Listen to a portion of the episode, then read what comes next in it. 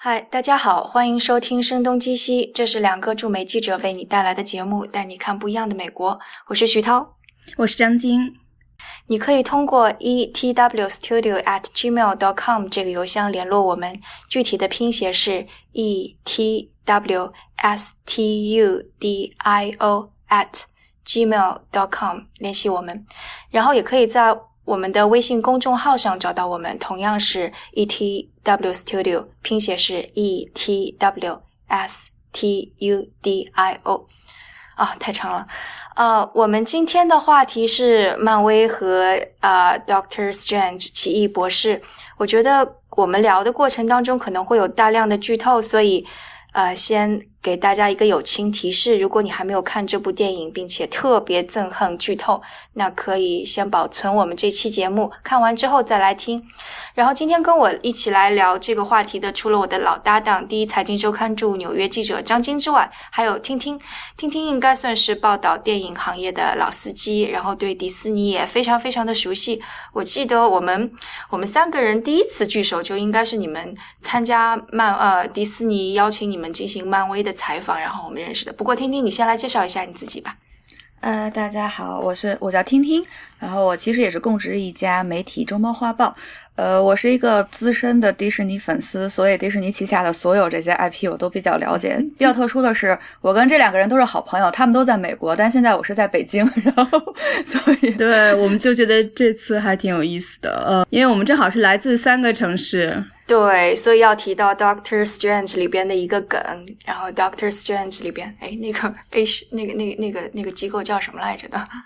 我都忘了。对我们是其实真可能也也是忘掉了，也是怕那个避免这么早的剧透哈。但是它的确当中有三个城市，我们就不说哪三个城市了。然后我们录这期节目也是分别来自三个城市，这是我们边录的时候发现的一个耦合。嗯，对，而且比较搞笑的是，录节目的时候看不见另外两个人，也是件很奇怪的事情。就现在我是在北京的中午，然后他们两位我也不知道分别是美国的几点。对，旧金山的九点跟 啊纽约的凌晨。对，凌晨一点钟将近。嗯，感觉是很国际化的节目嘛，真是。对我们三个人看电影也是在不同的三个地方：纽约、旧金山和北京。呃，对，我还在上海看过，对。哦，对对对，你在上海，所以所以我们要不先来说一说那个啊，三三个人不同的看这部电影的感受，听听应该是最先看到的，而且是比所有人都先看到，在上海。对我应该比较特殊，是因为在上海有办过一个就是关于 Doctor Strange 的发布会，但是当时先给我们看的是片段，大概有四十多分钟。开始我是觉得，哎，为什么这次看片段，是不是因为要放全片的话，就是还没有办法拿到许可证或怎么样？后来很好笑的是，漫威的工作人员说，其实我们很想给大家看全片，但是因为到现在为止全片还没有做完，因为有太多的 CGI 镜头。那什么时候呀？大概是十一。电十月二十号左右吧，我记得可能是在电影应该是十一月四号，我们十月十七号还是十八号左右的时候，那时候电影还没有做完呢，所以放映十天前 还没有十几天前，对对对，所以当时觉得还挺有意思的，因为我是在上海看的四十多分钟的片段，基本上那个。呃，精彩的一些镜头给我们看过了，但当时对外宣称的真的是还没有做完，并不是小气到不想给大家看全片。对，是这样子。嗯，所以你是那个看全片是什么时候呀？呃，全片我大概是十一月二号，早于全球公映的一天到两天吧，三天左右的时间。就如果跟美国时间算起的话，也算是比较早全球第一波看起这个电影的。但是全片我就是在北京看的了，嗯。嗯，然后第二个看的是张金，我是第三个看的，所以，我我觉得听听真的是我们现在的感受是，美国很多电影应该是比中国先行放映的哈。比如说我看过的一个电影，呃，最近九月份看过那个《Sorry》，就讲的是 Tom Hanks 演的在哈德逊河当年迫降的那个飞机的故事哈。听说这个电影我也是听听听说的哈，也要在中国上映，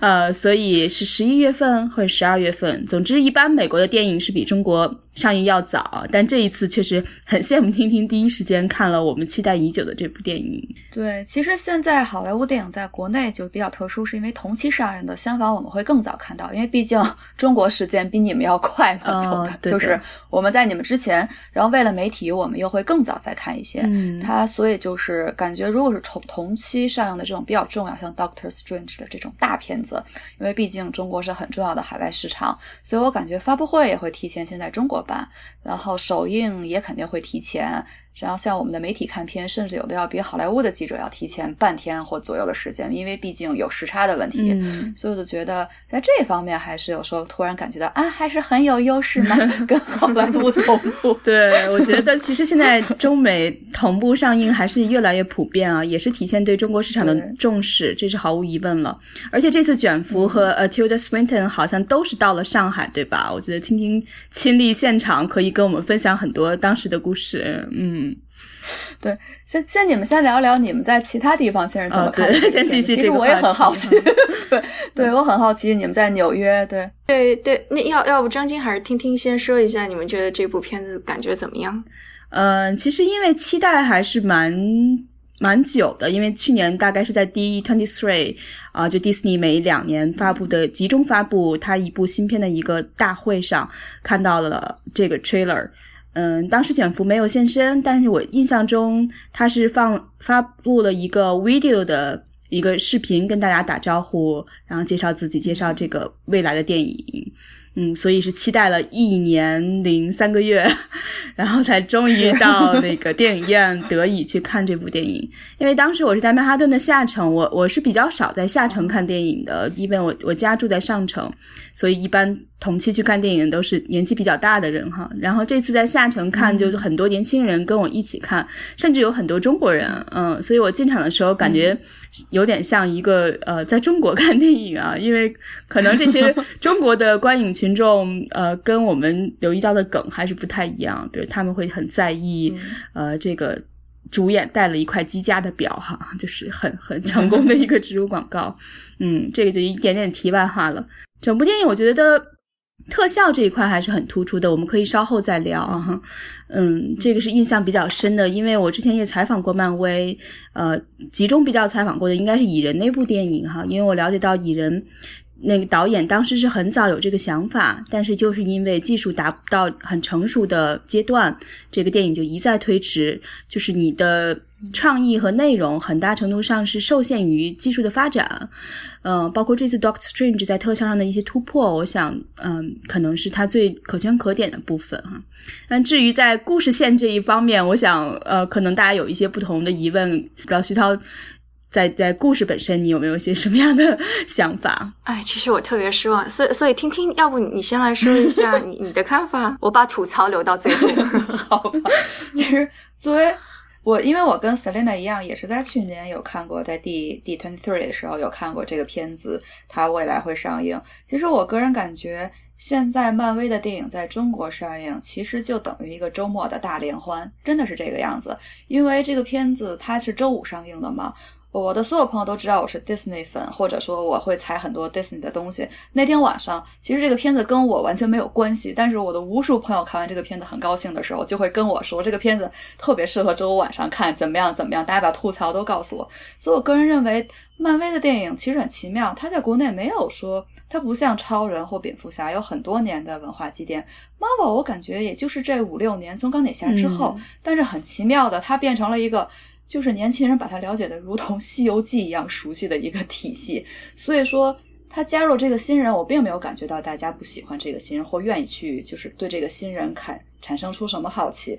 基本上国内，我觉得大家就把它拥抱成一个贺岁片了，就所有的朋友都会不没有会觉得任何情任何里面的情节看不懂或怎样，大家都会把它当做一个很简单的娱乐项目去看。嗯然后我相反会比较好奇，在美国观众是以什么心态来看这种片子，并且是什么样子的观众群来看这部片子。我觉得国内基本上现在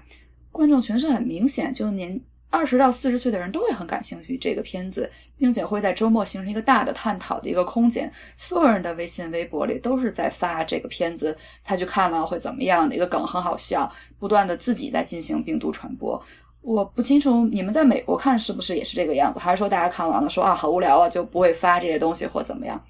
我我觉得其其实这就是漫威成功的一个地方吧。你就说他之前也是想要啊，漫威很早，因为他他一九六零年就开始了，然后到那个八十年代九十年代的时候也一直想做漫威电影，但没有做起来。现在能够做这么成功，我觉得也是跟他首先他故事之间是有联系的，有一个漫威宇宙的这么概念。然后，但是他每个故事又特别独立，呃，他独立到你整你你你不了解整个漫威宇宙的背景也没有关系。然后你能够就把每个电影作为独立的去看，但是它又有一些彩蛋，然后能够把各个人物联系在一起。所以就之后，我觉得那个就你们有采访过漫威，我觉得有很很多可以说的地方。我也知道张晶也有也有也有也有写过类似这样的文章，对吧？然后在美国，我觉得其实。呃，观众会稍微多元一点。你说的那些完全不知道漫威什么背景的，这样就完全打连欢这样看的人也有。然后也有就非常从小就看着漫威长大的那群，呃，geek 也好，或者是 就就这群这群人群，就是他们看完了之后，他们就会说，就是讨论剧情，说，哎呀，为什么没有？忠于原著呀？为什么？就比方说这一次的那个呃 Ancient One，它是由一个白人来演的，然后这在美国引起了非常大的争议，因为在原著当中这个人物是一个亚洲人，嗯。嗯，就应该是一个一个是在嗯喜马拉雅山上的僧人，嗯，但是却由白人的演员来演，所以引起了非常大的争议，嗯，所以你就能够看到说，就由于这些背景的不同，所以。所以可能这部分人就会更加在意说他的情节怎么样啊，推动怎么样啊。所以很多人就是在美国，就我不知道在中国可能会觉得这部电影很成功，但是我和一些就可能更加忠于原著的漫威粉就会觉得这部电影还是挺挺。挺挺多吐槽的吧？嗯，我觉得那种硬核的粉丝可能就是从中会发现很多不太满意的地方，比如说觉得整个故事可能相对而言过于简单化，而且我看到的一些评论是说，其实，在整个故事中，他还是能找到很多套路。可能这个就跟美国长期分镜电影总有一套视角哈，你听听当年是学好莱坞的，肯定知道这个东西。嗯，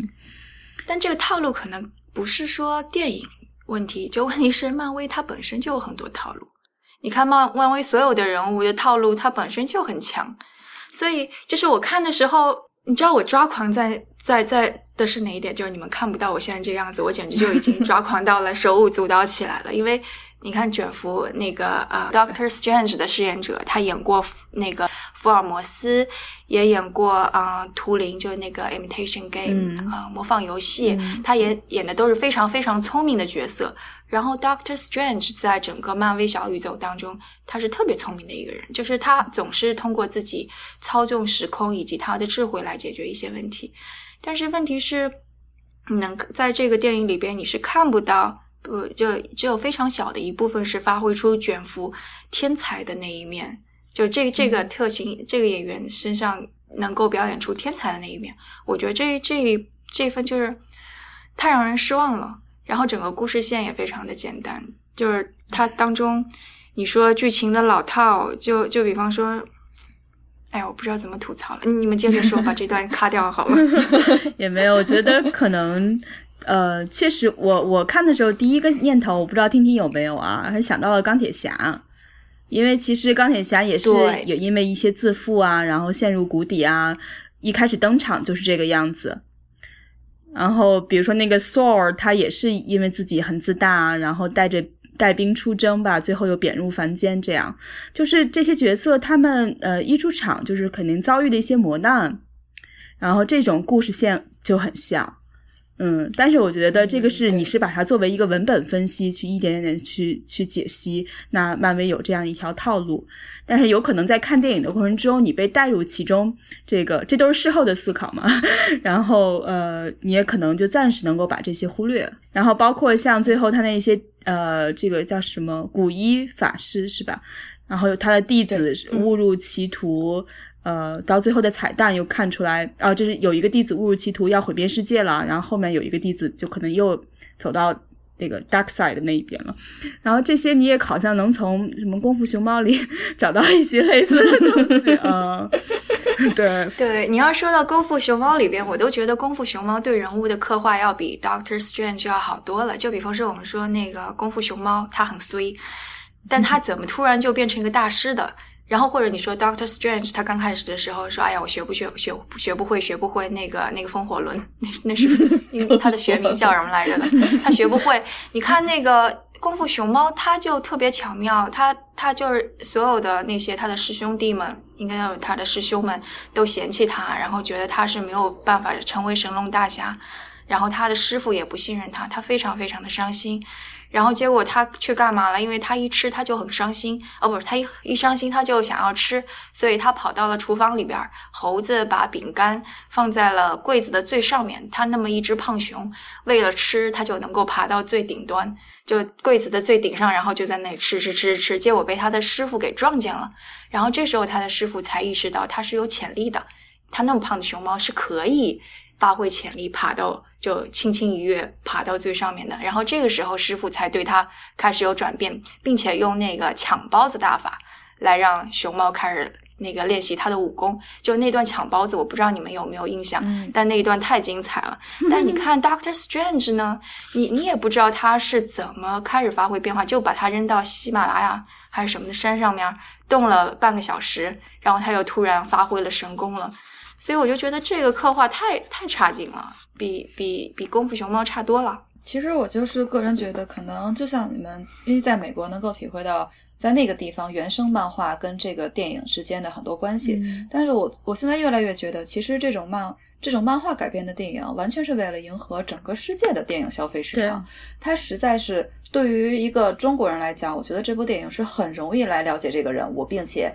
在内心中接受他，也要进入漫威的整个的这个大宇宙时空的。因为我还始终记得，当时是我忘了是在星战还是哪个活动，我们曾经去参加过一个哦，对，在卢卡斯影业里参加过一个他们的 panel，他们讲了一些事情。最后有一个专门负责。做玩具系列的，可能星战玩具系列的老爷爷上去说了一句话，第一句话就是把刚才那些讲电影的人全都奚落了一遍，说：“哎，不要听他们说什么了，其实他们都是为了我这个部门而拍广告的。”所以，我我一直记得这句话，就是所有的电影，我我个人认为漫，尤其是漫威，它进入迪士尼大伞之下，它所有的电影都是为了更多的后续过程中的一些其他衍生品的开发，以及各种就是乐园主题，还有其他。不停不停在用这这条 IP 往下走的一个路，所以它这个九十分钟对我来讲就是一个大广告。因为我我始终还在记得看这个电影之前，我看了一个 Funko 还是那个牌子做的 Doctor Strange 的一个一个小玩偶，实在是太愚蠢了。那个玩偶，你当时会觉得就是一个人右手拿着，因为它。像一个饼状的东西，其实对，其实就是模仿出那个他做的那个，就是像一个圆，他不是在里面会有一个功夫，像一个圆饼吗？但是对，用塑料做出来的效果就是一个圆饼的样子。然后左手是一个很幼稚的姿势，让你在那儿觉得哇，这这实在是太愚蠢的一个玩具了。你觉得就像一个人在那儿。用手说这种样的饼，我要买仨一样的感觉，就你无法接受。但是当看完这个电影之后，你马上就会接受这个玩具啊！我知道这个代表的是什么啊！这个饼做的好可爱啊，它的手势好有趣啊！所以我个人总觉得，Marvel 的东西，它的确已经完全抛弃了电影，就是以前漫画的所有的一些它以前根基的东西，它就是在做一个全世界人民都能接受的大大广告，所以。我可能个人会更明显的感觉到这一点，就是在中国的话，这部片子就像你们说的，Tilda 来演演古一法师，我们并没有感觉到种族跟各个方面的问题，因为不是每个人都看过原著漫画的。但是 Tilda 的这种纤纤的形象，让大家真的觉得啊，这部电影没有那么幼稚。然后就是你感觉一个文艺女神也可以进来演这个片子，你就会觉得啊，整体氛围好像没有那么。那么粗浅，好像也是他们在一起的一个很快乐的一个小团体一样的感觉。所以我可能更明显的感觉就是，他们更多的针对了国际的市场，比方说像中国这样子，完全文化没有以前没有这种相似之处的这种没有美式漫画文化影响的地方。但他完全毁掉了卷福。然后我我记得那个在看完这部电影之后，我还有看那个那是周六夜现场还是一个他参加啊 S N L 那嗯，然后我看着他，我就突然觉得我再也没有办法爱他了，就脑海里浮现的是他一点都不聪明的，只是会说一些一点都不好笑的笑话的 Doctor Strange 的形象，就完全没有办法爱他了。对，其实据说卷福最初是拒绝这个角色的，因为他实在现在太忙了，还有 TV show 啊，也有哈姆雷特在伦敦在演啊。对对对，那个话剧，对那个就属于舞台票一出来十分钟就没有的那个剧。然后还有好多电影要拍啊，而且他好像最早也说自己其实从来嗯就 not obsessed with comics，就就不怎么看漫漫画的。不过最后好像是漫威很迁就他的日程，推迟了上映时间，是吧？婷婷好像我是之前有看报道中间会拍嗯对拍一段时间再去演一段戏，两边他是完全没有耽误他在里面演演戏的，嗯所以可能在这方面会给了他很多优势嗯优惠吧，我觉得。嗯我我也猜想过这个，因为就是啊、你说相比于钢铁侠或者其他的呃美国队长一些的角色，我觉得 Doctor Strange 其实是更加不太为人所，就除了那些漫画迷之外，就普通人不太熟悉的一个角色。所以就是，就我我觉得会有一个说啊，漫威已经推出那么多英雄了，我为什么还有一个理由要再去看一个完全全新的人物？然后我又对他不熟悉呢？然后我觉得，所以他选卷福是。我觉得他应该是挺用心良苦的吧，嗯，这样就一大票的卷福迷就被吸引到了电影院里边儿，看完了这么样一个比较烂的片子，但是还对接下来会有期待，因为卷福在下一部的漫威的片子里边还会露面，嗯，然后并且还跟雷神会有一些对手戏，嗯。就我觉得他们还是挺会玩玩这些呃把戏的。所以其实我觉得漫威这次还是挺在意这部电影的，因为好像 Kevin Feige 就是漫威现在的呃 CEO，也是 Doctor Strange 的制片人吧。然后他，我不知道，我我不太了解，在前几部片子应该他都不是制片人，这是他第一次，也不是第一次吧，应该很久没有做漫威的制片人，是这样吗？那天，我不知道 Kevin Feige 有去上海吗？然后当时，呃，他没有，他至少就是对嗯他没有出面参参加采访，嗯但是他过没过来，我是不大清楚。对，嗯应该是有过来。对，嗯，因为他其实以往很少露面，可能去中国更是少之又少。唯一一次应该是迪士尼乐园开园的时候，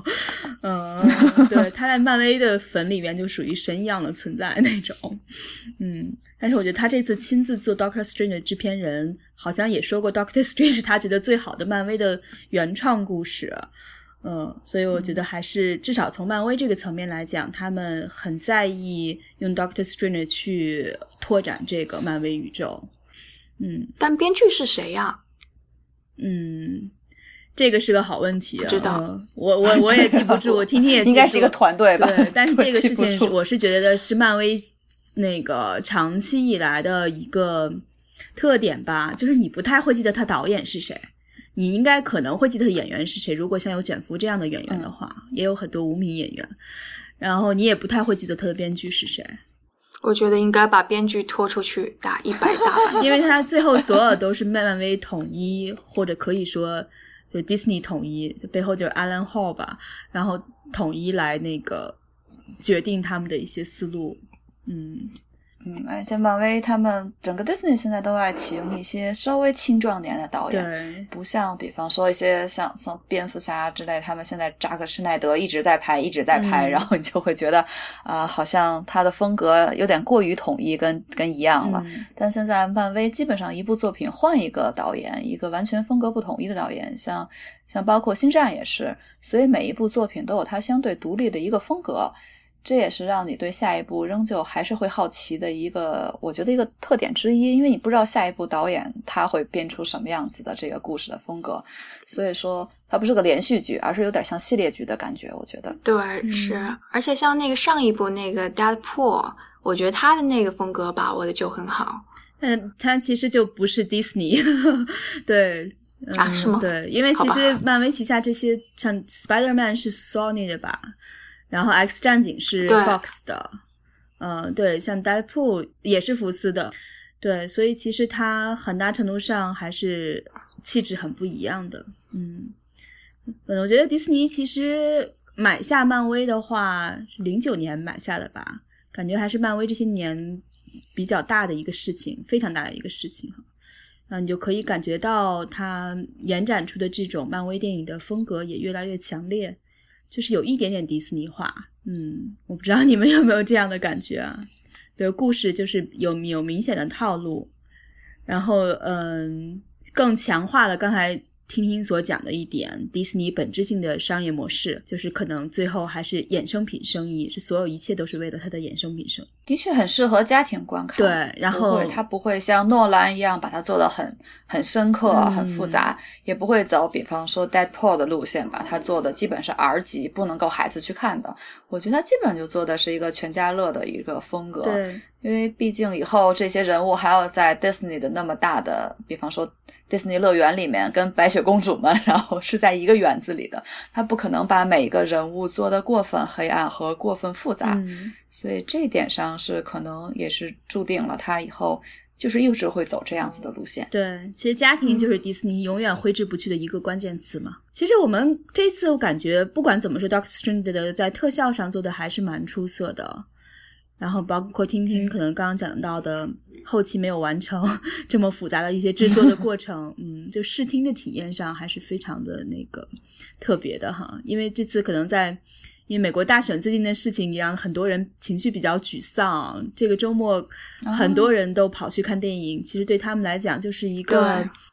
呃从沉闷的情绪中跳脱出来的一种方式吧，嗯，也是一种释放，是吧？对。那我比较好奇的是，最近就是。美国投除了 Doctor Strange 之外，嗯，就是另外在影院更多会看到的是哪个片子跟他在竞争呢？竞争的应该是因为 Doctor Strange 上周应该是第二周了嘛，但第二周它依然创下了北美票房最高，就周呃周末票房最高，但是因为那个 Arrivals 也开始上映了。哦，嗯，所以 Arrivals 跟他有一点点竞争，真正没能形成竞争的应该是李安的片子。啊，对，而且因为国内现在也是这个状况，对，李安的片子会晚于美国上映的这段时间嘛，正好基本上是在是在 Doctor Strange 上上映不到一周之后，然后李安的片子来了。所以就是目前，但是好像漫 Doctor Strange 还是目前票房比较好，嗯，不过也会受到李安这个片子的影响，毕竟国内还是有很多人喜欢李安的，嗯，外加上他技术方面的一些原因，嗯，所以就是这点上可能又跟海外最近的状况不一样。对，李安的片子就是基本上很容易买到票，我听说在国内是一票难求，所以两边还是蛮不一样。嗯，我在旧金山的电影院里边还看到了两部中国的片子，一个是那个啊。我不是潘金莲，是冯小刚的。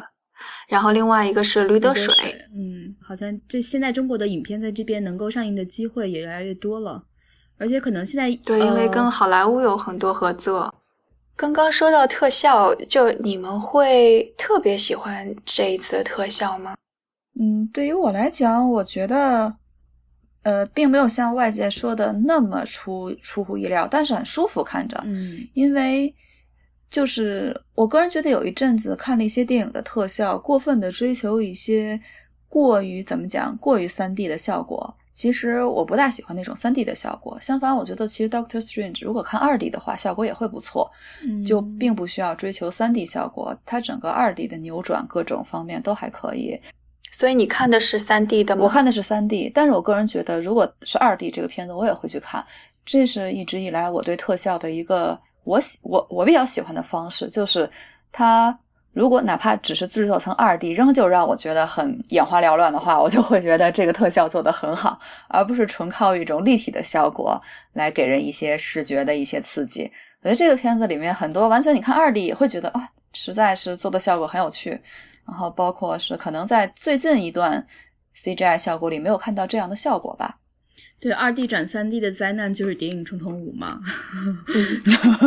晕死。对，所以我当时在美国看到二 D 的时候就已经觉得很晕了，嗯，难以想象国内看三 D 的样子。就这次特效让我最困扰的一点是，我看到它的特效都能够让我提的，呃，就想到别的电影，就比方说他那个刚开始古一大师一拳把他打到什么魂魂飞天外的那个特效。就很多万花筒一样啊，就嗑了药那段。你知道我想到什么吗？特别离奇，我想到的是那个马达加斯加里边那只狮子被打了一针，屁股上打了一针麻药之后，它不也是眼前出现 万花筒？我就想到了那个。然后后来那个古一大师跟坏人在在那个折叠的城市，还有各种的齿轮上面，那个完全就是会让人想到 Inception。嗯，对，这个说法挺多的。就这些特效的确就做的还挺让人哦，对，还有就是他们在那个外太空，就外太空跟那个那叫什么，嗯，呃，the the ram the ram 是吧？对话的时候会让人想到，嗯，那叫什么银河护卫队。嗯，对，那段很像银河护卫队，对，对，所以我就说他花了那么大的力气，而且就反正也是吹嘘他的特效效果，但是你总是让人想到别的动画片，不是不是别的电影，我觉得这也是挺，反正就我应该是我我没有太多的从他的特效里边感受到很好的体验吧。嗯，这好像是漫威第一次呃，就探索一个所谓超自然力量。然后进入三维空间这样的一个故事，因为以往的漫威可能跟这个还是不大一样。嗯，我好像看到一种说法是，这是他第一次。他他其实是他其实是这样，是因为那个 Doctor Strange 本来的画风就不太一样，就嗯。等到到那个画 Doctor Strange 的时候，正好美国的反主流文化就已经开始了，而且很多年轻人就开始嗑药呀什么的。所以之前的那些漫漫画基本上还是给那个什么十岁、二十几岁的那些小孩儿看的。然后到 Doctor Strange 的时候，Steve 啊 Ditko 他就做了一些尝试，他就全都是嗑药风格，然后很反主流文化的那种风格，所以以至于就是啊，像那个。呃，青少青年应该就比方说开始能够嗑药啊，十八九岁的这些人群也开始喜欢上了漫威，而且反主流文化的一些人，就一些倡导者也认为 Doctor Strange 真的是太酷了，所以我我记得当时是加拿呃不是什么加拿大呀，旧金山有一个。算作是诗人吧，叫什么名字我忘了。他在他自己的一部剧里边还引用了 Doctor Strange 的一些 quote 啊什么的，所以就是你能够想象 Doctor Strange 的画风之前就是这么的迷离，这么的嗑药风格。然后这一次，其实如如果你说他当时的画风对整个青年人的影响的话，那个就是已经是超乎想象之外的，并且是特别迎合心理的。那如果你现在拿漫威的他所表现出来的那些，我觉得只就只是。一般般吧，就你至少没有对我产生冲击的感觉，然后也没有让我给他产生太多的认同感。嗯，对。不过漫威选择了他，肯定还是有一些想往这个方向探索的一个考虑吧，因为那么多故事可以选择，那么大的档案库。嗯，对，Doctor Strange，Doctor Strange，他在漫威的整个小宇宙里边是有一个很特殊的位置的，就是嗯。就是就在前面，像啊，一九三九年的时候，Captain America 这个角色就出来了。接下来是那个绿巨人啊、雷神啊、蚁人啊、钢铁侠啊，然后一直到一九六三年的时候，开始有 Doctor Strange 这个出来的时候，才会才那个他们之间的命运就开始平行了，就相当于把他们全都交织在一起了。所以 Doctor Strange 本来就在漫威小宇宙当中有一个特别神奇的。交织他们命运的一个角色，嗯，因为之前看漫威的东西，我觉得他已经涵盖了世界上所有。我觉得是成人童话里的人物了，就比方有神、有人、有特工，还有女特工。我觉得唯一缺失的一段，它 不就是魔幻这边了吗？当时我还在想呢，好在他们还给哈利波特那边地方留了一些他们自己去施展地方的天地。后来发现哈利波特那边的毕业生也已经到 Doctor Strange 来了，所以我觉得这是最后一片遗留给别的 studio 跟别的地方的空间。然后我觉得也已经被奇异博士占上了，所以给人的感觉就是 Marvel 已经把你。我觉得个人，我感觉就是已经把我可以想象的所有我想幻化成的人、妖魔鬼怪、魑魅魍魉，已经全都集中在一起了。我已经找不到其他的缝可以安排其他的人了。但可能，对，就可能就差这一片了。对，但就就会感觉，可能这也是他们必须要加的一个人物吧。毕竟你像现在这几年，我觉得，因为毕竟有很多 C 做做视效的。studio，还有他们有这么多人来做这个项目，可能在以前都是那种我们小时候看的，那是真正的战争大片，然后它需要爆炸之类来做 C C G I。后来慢慢的，可能像什么《爱丽丝梦游仙境》这样比较儿童奇幻型的，也会来进入这个市场。然后这几年又是超级英雄片，但我觉得风潮可能慢慢现在大家又开始做这种前几年已经不再做的《哈利波特》的这种。魔幻题材的风又开始做起了，所以我觉得可能这也是漫威的这块拼图很重要。他已经做了其他各种 CGI 的尝试了，唯有现在这一块没有做，所以说也算是给自己一个机会去做这些东西。那个，我我真的不敢想象未来，比方说。这片市场开发了更多的人，然后他们在做更边的更多的周边之后，然后 Disney 要出多少不同风格的周边，然后还可以交叉来出。对对，以前我们可能买个锤子啊，买个斗篷啊，就很美国式的这种东西。他现在古一法师一出，我觉得又会有很多神器一样的这些小玩意儿可以出来让大家买。就等于本来只是由哈利波特来占领的那一段那一片市场，现在又有竞争的人来了，嗯，是有一种这种感觉。对，反正这意思就是 Doctor Strange 这块拼图，他迟早要碰，只不过对对，只是赶上了。对，其实我觉得到十一月开始以后，反正就是各种大片上映的旺季啊。要是刚刚说什么罗琳阿姨，还有那个。国内也会同步上那个《神奇动物在哪里》，是吧？对，我其实我一会儿就要去看《神奇动物在哪里》。啊天哪！我要看，就要被我们嫉妒一下。对对，哈利波特迷。嗯，对，所以就就怎么讲？你就像《神奇动物在哪里》，大卫叶茨他希望这本薄薄的书要要编五本，就五部小说，就什么五部电影出来嘛。所以我就觉得大家都在尽量的去占领一方面的市场，这都等于。但就是现在有有哈利波特的衍生品，继续就是神奇动物在哪里来继续占领五部以上，就是整个魔幻题材的市场。那这边自然有 Doctor Strange 这样子的片子出来，不能让他只有一个人来占领这个市场。不过我觉得其实可能对于消费者而言，他也不是这样子去考虑。就比方说我是哈利波特迷，这一点都不妨碍我同样也很欣赏漫威，然后特别喜欢里边的彩蛋。其实就我觉得消费者有无穷的能力可以消消耗掉这些的娱乐娱乐的东西。就比方说，现在 HBO 已经出了那么多部剧，也不妨碍它多出一个 West World，对吧？嗯，对，我是觉得大家现在就是已经又开始愿意重新再去看魔幻题材了嘛，嗯，所以就正好这一波又开始兴起，所以我觉得，嗯，未来我不清楚下一块这种用 CGI 技术的。主体的一个很大、很很大一批电影，又应该从哪个方向做起？但目前我觉得，可能魔幻是一个很重要的市场，可能未来几年又会有很多魔幻片上映。嗯，而且这一块应该是院线非常在意的，因为现在很多人都以前说大家都不出去看电影了，都可以在家里有各种各样的方式可以看片。那其实可能这些所谓的不管是超级英雄、魔幻题材。呃，哈利波特系列这种都是可能大家走进电影院的理由。嗯，我觉得院线会非常的依赖他们，而且他们现在这种更新的频率，如果过去一年的话，我们就可以从年初开始数啊，有多少一部超级英雄电影？蝙蝠侠大战超人是吧？我总是想说成蜘蛛侠，反 正我也是。嗯，然后还有 X 战警，对吧？然后全都是这个系列。哦，对，金刚狼又要出呃第三部、第四部。对，还有还有很多，比方说《银河护卫队二》也会出了，还有那个斯嘉丽·约翰逊演的那个也会也会马上上映，应该在明年年初。对，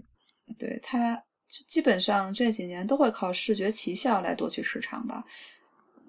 我记得以前小时候，我们会因为一部喜剧或爱情片走进电影院去看。嗯，爱情麻辣烫，就是中国的、外国的，大家都愿意去影院去看。但现在可能因为整个世界都是这样子，网络上你可以基本上把你需要的。爱情的因元素，还有搞笑的元素，都在电视上跟 iPad 上看完了。所以，唯一让你走出家门的，可能就是去看看大荧幕上的视觉奇效了。我觉得基本就是这个样子。对，反正漫威的电影已经排到二零二零年，是吧？嗯，对对对，基本上我们就继续写下去呗，然后就每次写。对，好像说代库也会有两三部接下来。嗯，应该还会往下走。对，这些有时候也会觉得每每一年其实都是相似的这些片子，但总是还是还是会每一年他们会制作这样的片子，就是因为。我个人就觉得，现在大家在其他必须需要视觉的刺激才愿意去付付钱，以及走出家门去看这些东西。嗯，对，那个还有一个就是，其实在美国这种视觉特效大片儿其实也不少，就比方说变形金刚拍了好多部了。嗯，但在我感觉当中，就是我我肯定是不愿意去看变形金刚的。我知道那很多男生超级爱，但我就爱不起来。但是我觉得漫威可能跟变形金刚。还是有非常多不一样的地方，所以我刚刚虽然吐槽吐了那么多，但是你下一部漫威要出来，我还是愿意去看，就这种感觉。哎，我个人觉得看漫威的电影有一种提前预知的安全，就是你知道它不会太跳脱出一些东西来，它总归最后有一个比较。十分真善美的放任四海而皆准的价值观在里面，然后就所以就你带任何人去看，他都比较妥当。然后并且怎么讲，我我印象很深的是采访过《美国队长三》的时候，里边猎鹰的那个扮演者，他讲的一段话，我一直印印象很深刻。我就问他，就是漫威很特殊嘛，他总是把这些超级英雄片拍得很搞笑、很有趣。然后有很多的幽默，并不每个人都是苦大仇深的严肃。然后他给我的解释就是说：“你想，我们这些演员都是将近四十岁的人，然后我们要穿着盔甲，然后。” 在片场打架，这本身穿着盔甲斗篷这事儿都是小孩子干的。我们这么大年纪在干这件事儿，本身已经很愚蠢了。不，如果不加点幽默的因素，我们也演不下去，导演也拍不下去。所以，我我个人觉得，漫威带着一种自嘲在拍这种片子，每一种片子里都有。就是你感觉上好像这个片子里，你马上觉得哇，他马上要耍帅，耍到我有点觉得恶心了，就有点受不了的时候，哎，马上他有一个小小的自嘲过来，让你觉得 OK，还好还好，就是都还挺有趣的，对他。对他不会让你感到很尴尬，然后这样比较舒服。对，像像我觉得你说的这一点，其实，在 Doctor Strange 当中有一个片段就特别明显，就是当时那个古一法师已经去世了，然后 Doctor Strange 就把他的那个斗篷一穿上，非常帅的领子一立起来，看上去就好像我要拯救世界去了那那副架势。我当时还在吐槽，哇，要不要演成这样？这个时候，那个领子就开始去抚摸他的脸，然后他就别倒那种。我就觉得，哎呀，这个接的真好。就是如果他就光前面那一段，那肯定心里边吐槽个一万遍都不止了，该 太主旋律了。所以它，它 有很多供你就是供成人回旋的余地，并不是让你觉得哇靠愚蠢到极致。因为你发现他自己也知道知道自己挺愚蠢的，然后你就觉得啊这样子好像就愿意去接受这种东西。所以我可能觉得这点是漫威跟其他超级英雄最不一样的地方吧。就他他。嗯，对，而且我觉得他可能有一点很聪明的地方，就是他彩蛋玩的特别溜。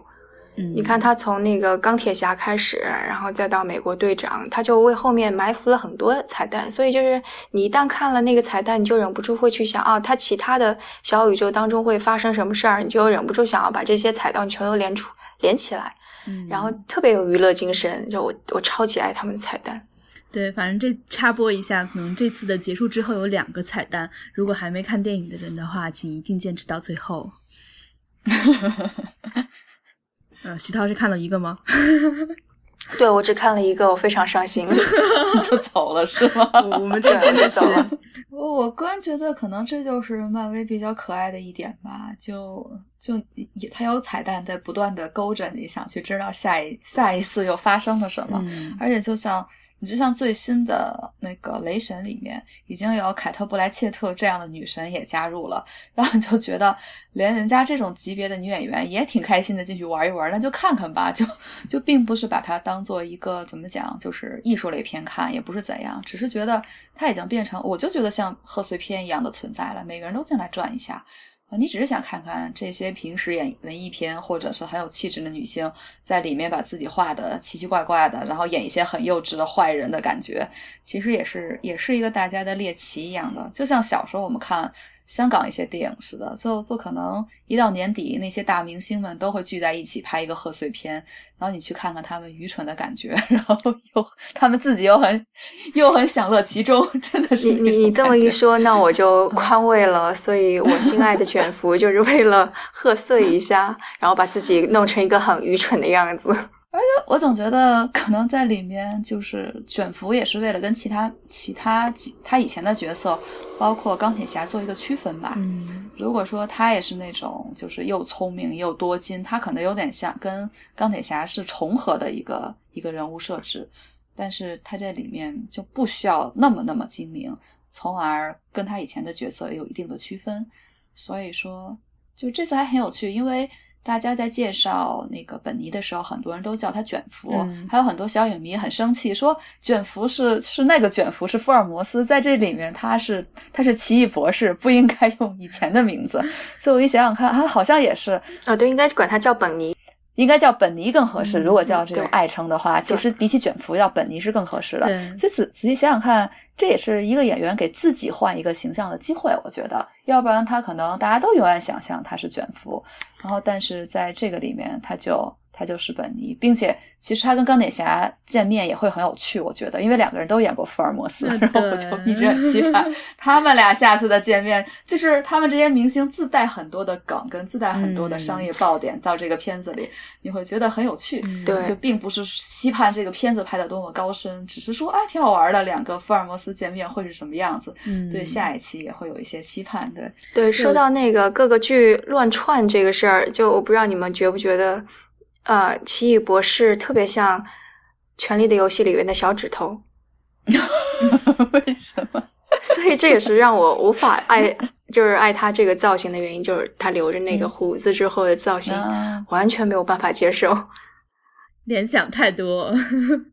对我觉得漫威这些梗其实就是让很多人，如果在看电影的时候，总有一些意外发现的地方，然后意外发现的时候，那个感觉还是挺挺爽的。所以其实对他会就一步接着一步看，然后比如说，那你很容易在电影里分析分辨出一个基本的梗，就是斯坦利出场的时候，大家会不会笑嘛，对吧？然后这可能是看过以前漫威电影的人和可能这次是啊比较新的看漫威的影迷就可以一下分辨出来，然后这是可能第一段位啊，慢慢就有其他的对对 很多。嗯，我觉得这个可能让很多人会觉得是比较有趣的一个事情，因为你看其他电影不太会有这样的感觉。你要可能做很多的 research，你才会知道那个电影的一些背景啊，然后拍摄的过程啊，一些细节啊。但是漫威，你可能如果看过漫威以前的电影，你看他新电影的时候，就还是会呃感觉到，哎，又又回到了某个场景当中。那我觉得漫威的人设就是很安全嘛，它里面都是很不。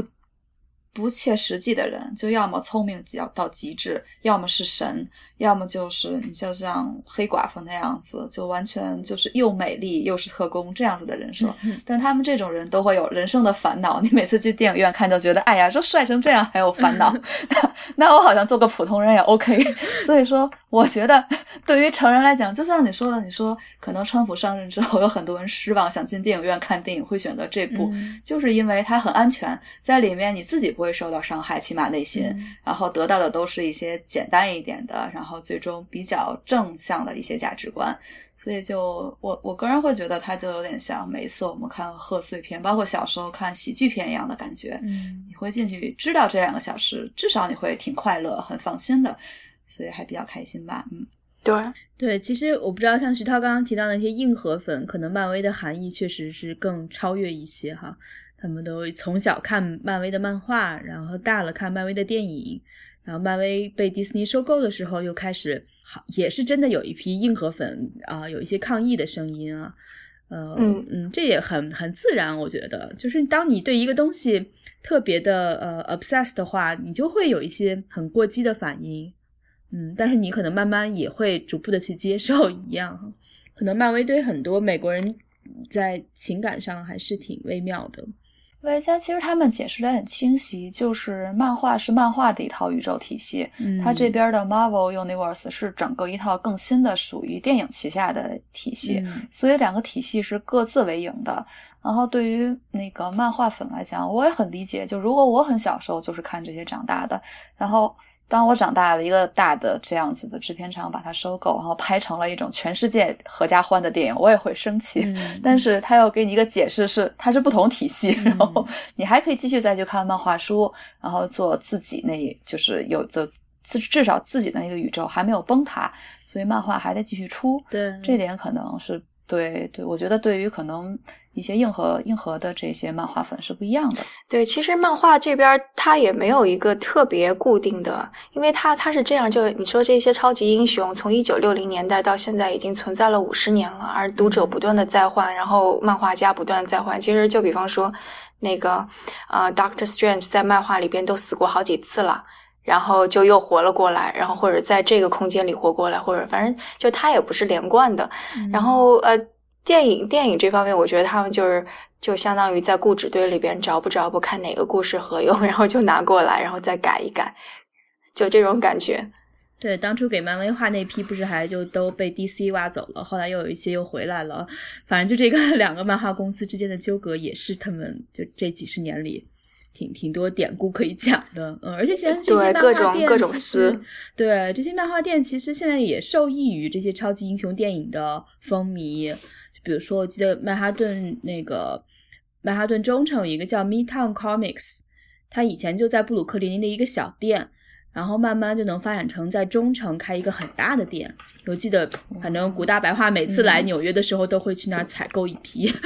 然后，嗯，都是连带效应很多的。对，我真的觉得，如果没有漫威就是的这个电影，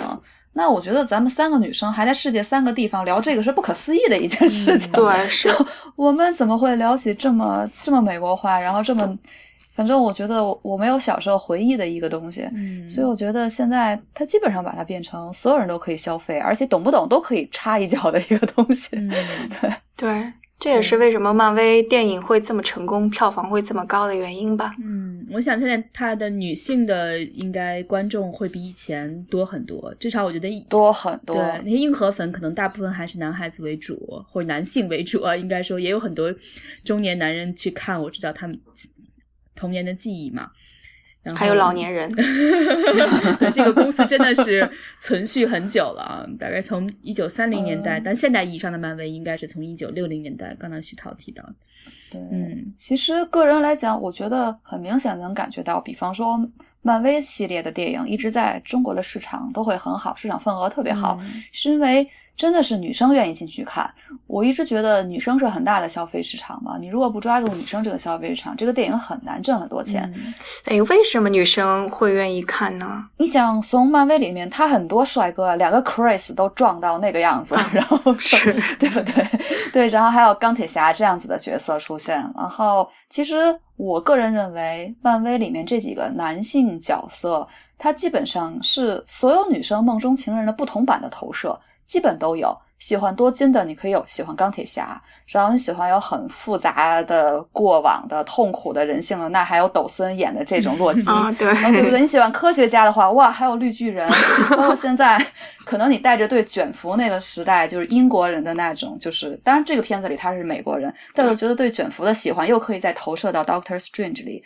所以我就觉得它带动了很大的市场，其实就是占领了女生这一部分的市场。前两天我们还在谈论为什么好像星战就是星战前两天那个。就是《原力觉醒》好像没有卖的那么好，就是还不错，但是在国内的市场没有那么那么好。我个人感觉，对对对，其实个人感觉就是女生很多女生不愿意进去看，因为有没有他们他们梦想中想看的那种帅哥，就是那两个就没有办法。你说你就像看美漫威电影一样，哇，这个 Chris 雷神又出现了，然后大肌肉这样子，然后你会有很多的意淫出现，对对对，对，我觉得 Selina 可以说她看电影时候那个后面两个女生的评论可以拿出来说一下。对，我觉得当时确实是全程听到了这两个中国女孩的对白哈，因为他们应该是跟隔壁的两个男生一起来的，估计是同学啊什么的。然后先是讨论了机加表这个呃很呃很女女孩子比较关心的话题吧。另外就是卷福出场脱衣的瞬间，然后就发出啧啧惊叹哈，然后说这个胸肌啊。然后接下来，其实我觉得有胸肌并不是很大，还好啊。他们就可能是这是他们自己入戏的一个表现吧。然后接下来卷福就打打打，然后受伤了，他就会 说的很动情的啊，说啊他受了那么多伤，我好心疼啊。啊，我也只能就默默不语，嗯，就是，但是因为我觉得听他们怎么反应，也许在中国我就会觉得对这些事情很烦哈，也就会主动阻止他们。但是在美国，我就觉得好像，啊，我倒想很好奇这些这里的中国留学生，或者是来这边旅行的，应该大部分还是留学生啊，旅行的人不多，他们是怎么看待这些美国大片儿？嗯，就他对他们的反应还挺好奇的，嗯。其实我觉得，就是女生女生去看这个片子的人大有人在。就即使她可能自己都搞不清谁是谁，我记得其实她后头彩蛋，包括斯丹利出现，很多人也不知道他是谁。嗯，但是不妨碍他特别特别认真的看这部片子，大型大肆的在自己的就是社交这社交网络上说，哎，我的老公又怎么怎么样，怎么怎么样，就可以写这样的句子。所以我觉得这个东西是没有办法的。然后你也会觉得她这种魅力是无法阻挡的，就是一个 女生市场，我觉得还挺重要。对，我觉得这个可能是我们那今年去伦敦的呃星战粉丝大会上，其实跟当时迪士尼中国区的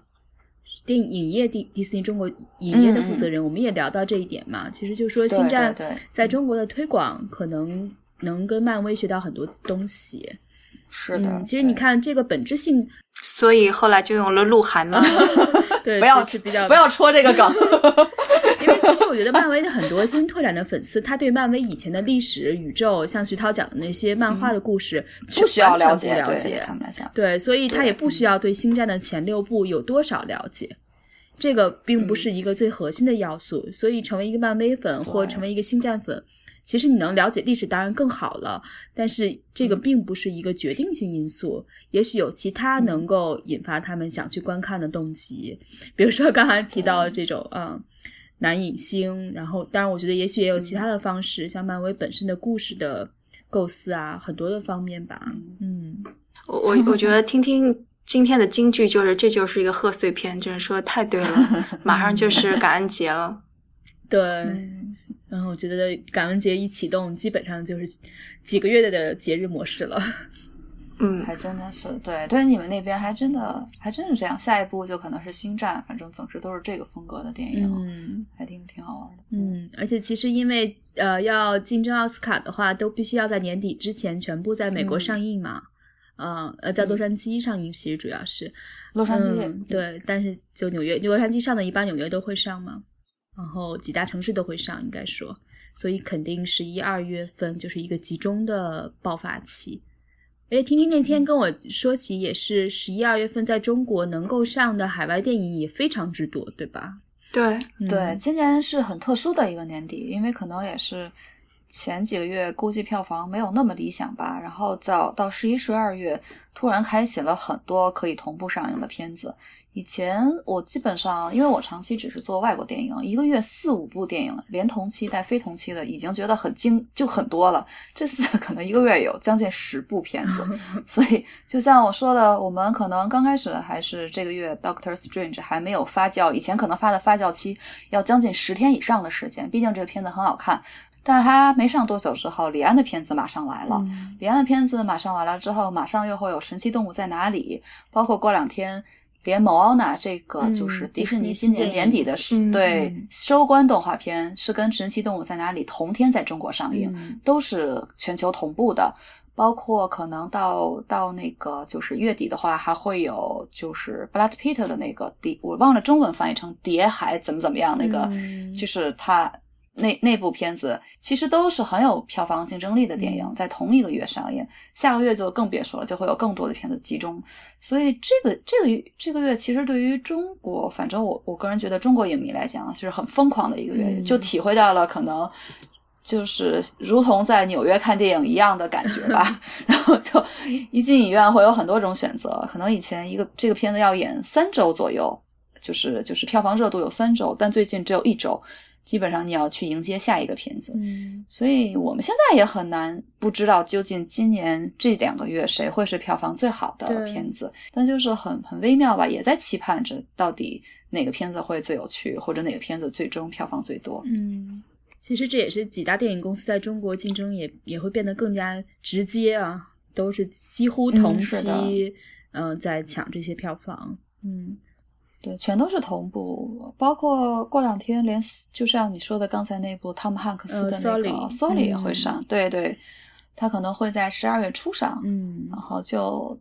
就是本来我我这也是我第一次看到这么神奇的十一月份的电影市场，然后就就你前一天还在看李安啊，跟李安做群访，第二天蒂姆·波顿来了，我的妈呀，然后就都在一个星期之内发生福，啊！所以。对，对，所以有时候觉得好像就是海外是的确现在中国还是比较受受好莱坞重视的海外市场之一吧，这个是没有办法的。嗯啊，Peter 昨天在上海就是这个样子，就每天每天都有人过来。亲切的称呼为 Peter。对对对对对，对，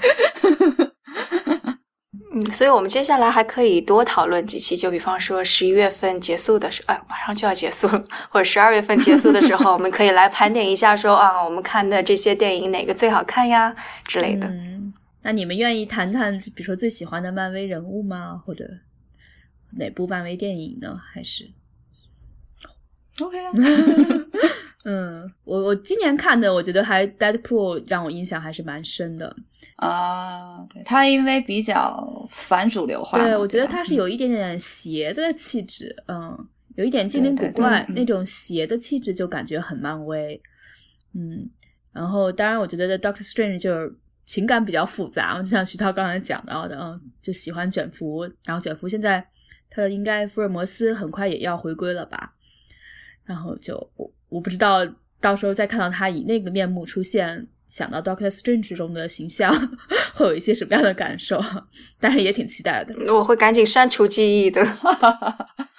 不过我倒一直觉得这是漫威最厉害的一点，就是他把这么多好的大明星集中到一起，拍了一些以他们为 IP 的很重要的电影之后，这些人还是可以回去演其他片子的。嗯就是你就像抖森演那个洛基一个这样子的人，他不妨碍他继续再去演演其他的麦克白，演其他别的东西，然后影迷也接受这种东西。洛基这个角色要比 Doctor Strange 的这个角色要好。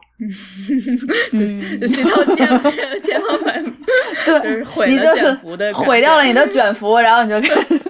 但毕竟洛基是配角嘛，这个啊对奇异博士还是个主角，对对。一个演员来讲，我相信他们还是想演主角的。对，是。那你们两个呢？就有没有什么特别觉得？嗯，我觉得徐涛好像当年还是蛮喜欢美国队长的，不知道现在有没有印象改变？我其实我最喜欢的，嗯，让我想想，呃，如果可以算上蝙蝠侠的话，我觉得蝙蝠侠三部曲应该是最好的。然后钢铁侠其次，然后美国队长、美队，其实我对他感觉一般。嗯然后 Deadpool 我觉得蛮有亮点的，就完全不一样吧，感觉。然后像那个啊、美队跟美队跟雷神，我是当时是一口气看完的，然后里边有一些那个什么穿插在一起，所以就我看这个的感觉是跟其他的那个就独立的那些片子看的感觉是不一样的。我不断的嗯来回的对照啊，这哦还有跟那个那叫那叫他们他们五个人在一起啊，复仇复复复仇者联盟联盟，嗯对对，这几个是我是混在一起看的，所以可能感觉会不一样一点，我就会把他们作为一个整体去看了。嗯，你呢？呃，我个人的话，其实肯定也是觉得今年 Deadpool 很好看，但是我一直对于漫威电影最喜爱的一点就是，我喜欢看他们的群戏。当年看《复仇者联盟一》的时候，我觉得哇，这是是这个编剧还是挺厉害，把这么几个完全不搭调的人凑在一起，还搁在一部电影里，把它说明白了，还把这个漫威宇宙架构成了。所以去年看《复仇者联盟二》的时候有些失望，因为觉得拍的好像没有那么好看。今年我个人感觉我最喜欢的漫威电影还是《美队三》吧，嗯，就是它基本上又又让我觉得对漫威 重拾了信心，而且又把里面一些新角色，比方说蜘蛛侠引入的还是挺巧妙的，年轻版的可爱小蜘蛛侠，包括他把那个蚁人在蚁人这种角色也重新加入了这个大家庭里面，就是你会觉得啊，他也是可以跟大家一起玩的那样子的，所以我可能会喜欢他们群戏的这种感觉，因为我本来就把漫威当做当做贺岁片看，然后对我来讲就是要一堆人都在，然后乱打才好玩，所以。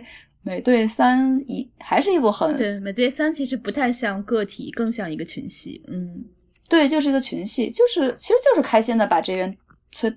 都弄到一起。可能未来他们也会前一波人，就像美队这些人，可能他慢慢的就要不开始拍了，就要留给黑豹跟后面的蜘蛛侠新的角色，所以它是一个很好的过渡吧。嗯，我个人可能会很喜欢美队三。你能相信吗？我美队三我还没有看过。嗯，可以找来看一看，因为其实这个过去一年的超级英雄电影实在是太多了，我们刚才都漏数了《美队三》这一波，嗯，对，所以你怎么样都都是可能就有十几部这样电影，我我觉得如果数过来的话，嗯，对我我从来不是很喜欢超级英雄片拍的太太阴暗之类的，我总觉得还是开心点比较好，本来它就是一个虚拟的。然后，如果能给我点虚拟的快乐，也挺高兴的。所以，我觉得美队比较美队三挺好看的。嗯，张晶，你觉得呢？我是说你最喜欢哪个哪部？啊，我刚才有提起啊，我是说觉得今年的至少《代铺》是我觉得很很惊喜的一部电影。全部的呢？没有一全部的话，我觉得我还是挺喜欢美队这个形象吧。嗯，可能这个跟我的个性也比较有关系。我喜欢可能简单直爽的一点的人，嗯，单纯善良，对，关键是帅呀，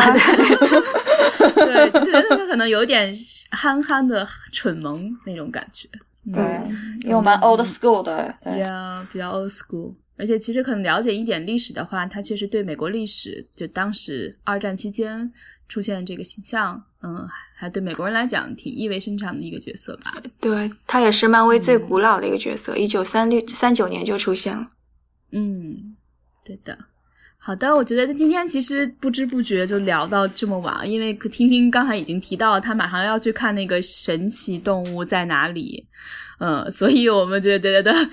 鉴于北京的交通，我们还是早点放他走比较好一点。嗯，但是呢，大家也可以期待我们以后看听听，呃，因为他接下来两个月听上去就会非常忙哈。我们也希望他能够挤出一点时间跟我们聊聊天，然后我们再各自谈谈我们彼此看在不同城市看同一部电影的故事。对，这个好好玩啊！对 对，呃，如果你们对这呃这。今天的这个节目或者以后的我们节目有什么想法，有什么建议，还是可以通过我们的邮件联系我们。我们的邮箱是 e t w studio at gmail dot com，拼写是 e t w s t u d i o at gmail dot com。也可以在微信公众号上找到我们，同样是 e t w studio。下期呢，我们呃。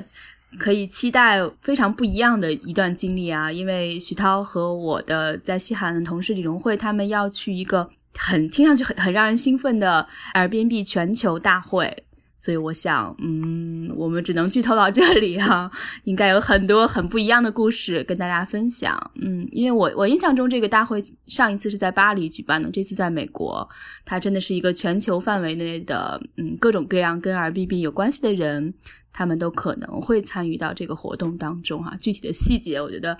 我们可以下期节目再聊。好的，谢谢大家，谢谢听听。啊，谢谢你们。好的，拜拜。